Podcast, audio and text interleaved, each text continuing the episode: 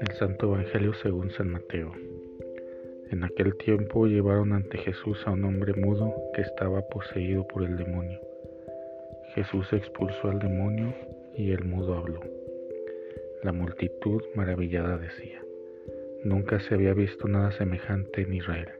Pero los fariseos decían, expulsar los demonios por autoridad del príncipe de los demonios.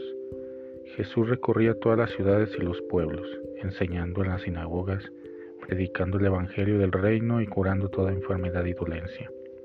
Al ver a las multitudes se compadecía de ellas porque estaban extenuadas y desamparadas como ovejas sin pastor. Entonces dijo a sus discípulos, La cosecha es mucha y los trabajadores pocos. Rueguen, por lo tanto, al dueño de la mies que envíe trabajadores a sus campos. Palabra del Señor. Jesús tiene el poder de liberar. La vida del discípulo, del creyente, está orientada para vivir en la libertad, para ser feliz.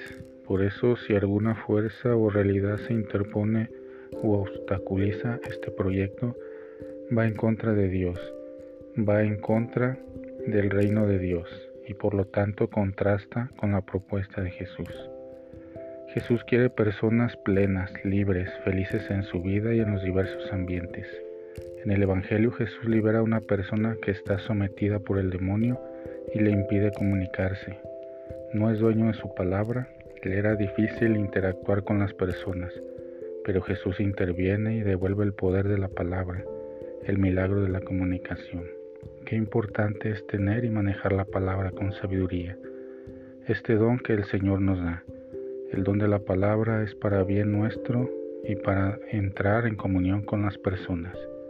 Para Jesús las personas, la comunidad de creyentes está llamada a caminar y anunciar con el poder de la palabra el reinado de Dios. Cada quien tiene la posibilidad de ser dueño de su palabra, de poder expresarse y compartir su experiencia de fe, de vida. Nadie puede vivir en la opresión o la censura ni acallar las voces discordantes.